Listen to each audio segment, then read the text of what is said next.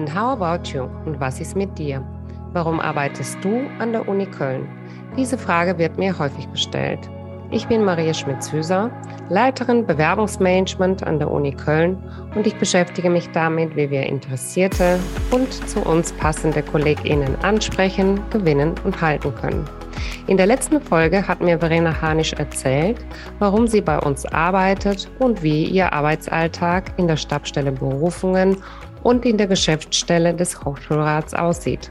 Und jetzt geht's weiter mit Marianne Basum. Ja, mein Name ist Marianne Basum. Ähm, ich bin hier an der Uni Köln äh, seit einiger Zeit tätig und in meiner jetzigen Rolle ähm, bin ich in der, äh, im Fachbereich der Physik äh, gelandet, wo ich in der Geschäftsstelle eines der Exzellenzcluster der Uni Köln für die Öffentlichkeitsarbeit zuständig bin. Und wer bin ich? Ja, vieles. Auf dem Weg hierher habe ich mal wieder meinen Schlüssel für das Büro vergessen. Ähm, das passiert mir leider nicht, weil wir in Corona-Zeiten aus der Übung sind mit dem Büroweg. Aber wer das schon mal über mich weiß, ähm, kennt mich schon ziemlich gut. Mhm. Ja, und äh, du sagtest ja schon, ähm, du bist, ähm, du arbeitest für ein Exzellenzcluster und dein Jobtitel heißt Public Outreach Manager. Was machst du eigentlich genau bei uns? Wie können wir uns das vorstellen?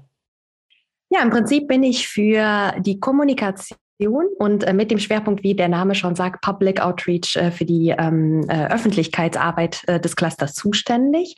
Ähm, letzten Endes ähm, hat sich im Laufe der Arbeit herausgestellt, dass auch, ähm, bevor man überhaupt nach außen Sachen kommunizieren kann, ist auch die interne Kommunikation ganz wichtig. Unser Cluster ähm, ist ein standortübergreifender Cluster mit, äh, mit äh, vier Universitäten und weitere außeruniversitären Einrichtungen.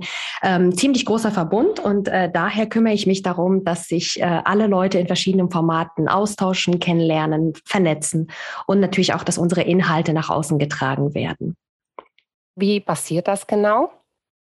Ja, im Prinzip ähm, setze ich mich mit allen möglichen Wissenschaftlern und Wissenschaftlerinnen und Wissenschaftlern bei uns im Cluster zusammen, überlegen, äh, wie man ihre ähm, Forschungsthemen erklären kann, visualisieren kann, veranschaulichen kann, ich versuche sie im Prinzip aus ihren Komfortzonen rauszukitzeln und das gelingt in verschiedenen Formaten, ähm, kleine Videos zu drehen über die eigene Forschungsarbeit, Blogartikel zu schreiben, ähm, aber auch kleine Vorträge bei Slams aufzutreten ähm, oder ähm, in Podcasts mehr äh, im Detail über seine Arbeit zu erzählen.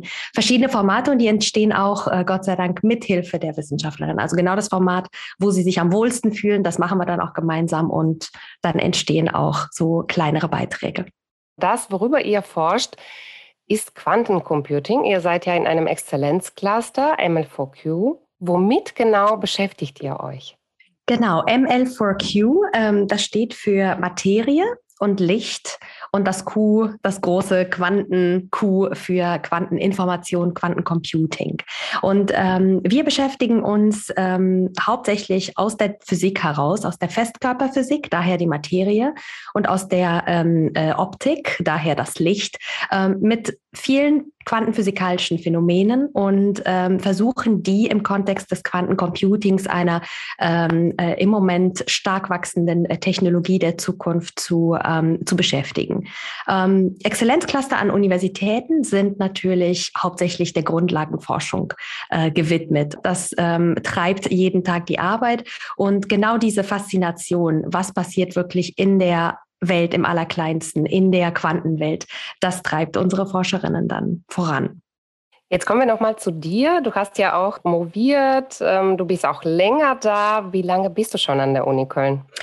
Oh, meine Zeit in Köln geht schon auf 2009 zurück. Äh, da bin ich nach Köln aus privaten Gründen umgezogen und ähm, hatte zu dem Zeitpunkt auch meine Doktorarbeit gerade abgeschlossen ähm, und war mir aber gerade, weil ich genau diesen kommunikativen Aspekt immer ähm, äh, sehr schön gefunden habe und sehr inspirierend, ähm, habe mich dann äh, nach ähm, Wissenschaftsmanagementstellen ähm, halt umgeschaut. Und in, zu der Zeit sind auch einige Sonderforschungsbereiche hier an der Uni Köln entstanden entstanden. Und äh, da habe ich persönlich äh, an der Uniklinik äh, angefangen, in einem medizinischen äh, Sonderforschungsbereich im Bereich der Onkologie. Da war ich einige Jahre ähm, ähm, ähm, Bereich, also SFB-Koordinatorin ähm, und habe mich da auch unter anderem um äh, Public Outreach äh, gekümmert. Ähm, ja, und danach bin ich trotzdem in Köln geblieben, allerdings nicht auf dem Campus hier, sondern ähm, habe die Seiten gewechselt und bin letzten Endes von der geldempfangenden Stelle zur geldgebenden Stelle äh, gegangen und war ähm, fünf Jahre lang bei der Fritz-Thyssen-Stiftung in Köln, ähm, die äh, Wissenschaftsförderung äh, betreibt als private Stiftung, ähm, als Referentin tätig für den biomedizinischen Bereich.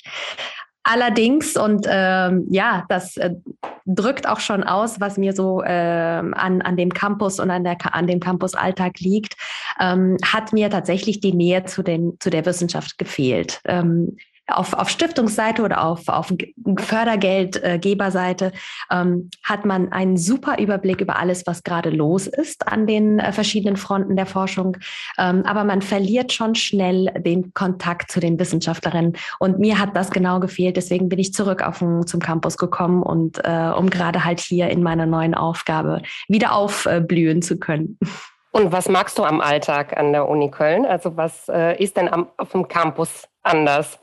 Allein die Internationalität hier auf dem Campus ist für mich persönlich sehr erfrischend. Ich habe ähm, selber einen internationalen Hintergrund. Ich ähm, äh, finde es einfach spannend, äh, wenn Teams auch sehr, sehr unterschiedlich zusammengesetzt sind. Ähm, ähm, jung, alt, ähm, Mann, Frau, international, ähm, ähm, einheimisch, alles Mögliche. Ähm, verschiedene Kulturen, wenn die zusammenkommen, wird man sehr schnell kreativ. Und äh, da, wo es kreativ ist, da fühle ich mich wohl. Hilft dir dann deine Promotion bei der Arbeit? Ja, definitiv. Äh, die allein, allein, dass man durch den kompletten Wissenschaftsvorgang durchgegangen ist. Wie geht man ähm, angefangen bei dem, bei dem Interesse an Grundlagen. Und das ist genau das, was ja unsere Wissenschaftlerinnen und äh, Wissenschaftler im, im Cluster ja fasziniert.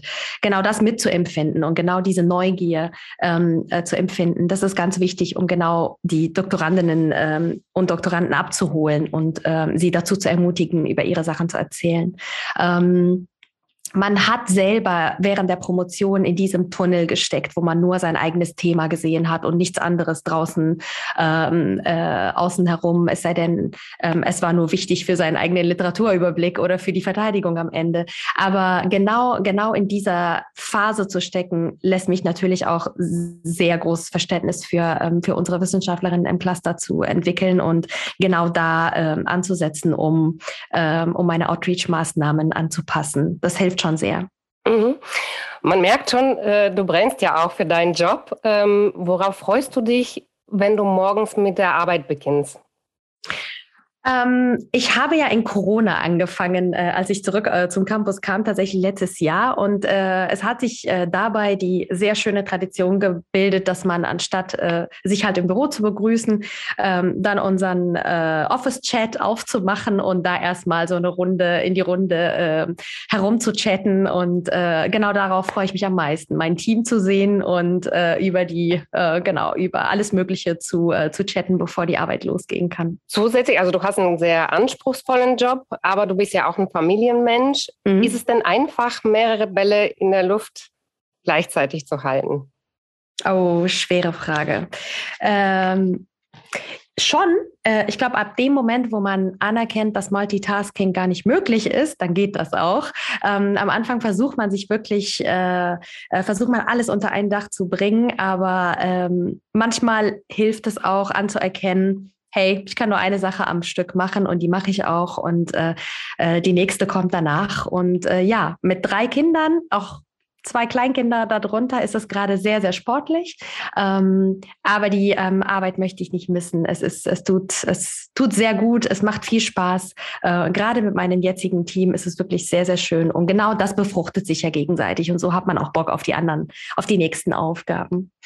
Und Verständnis und Flexibilität kannst du so erfahren, dass du äh, deine Arbeit und Familienleben in Absolut. einem schaffen kannst. Absolut. Also so flexibel, wie man hier an der Uni arbeiten kann, ähm, kann man sich ja an einem anderen, das höre ich ja auch ständig in meinem Freundeskreis, ähm, kann man sich ja wirklich an wenigen anderen Stellen ähm, erlauben und, und, und genießen. Und das ist auf jeden Fall ein Vorteil. Und gerade ähm, hier in Köln kenne ich das schon seit langem, dass das geht und dass das ähm, ja möglich ist. So, ne? Wenn du auf deine Campuszeit zurückblickst, gibt es etwas, was dich persönlich weitergebracht hat?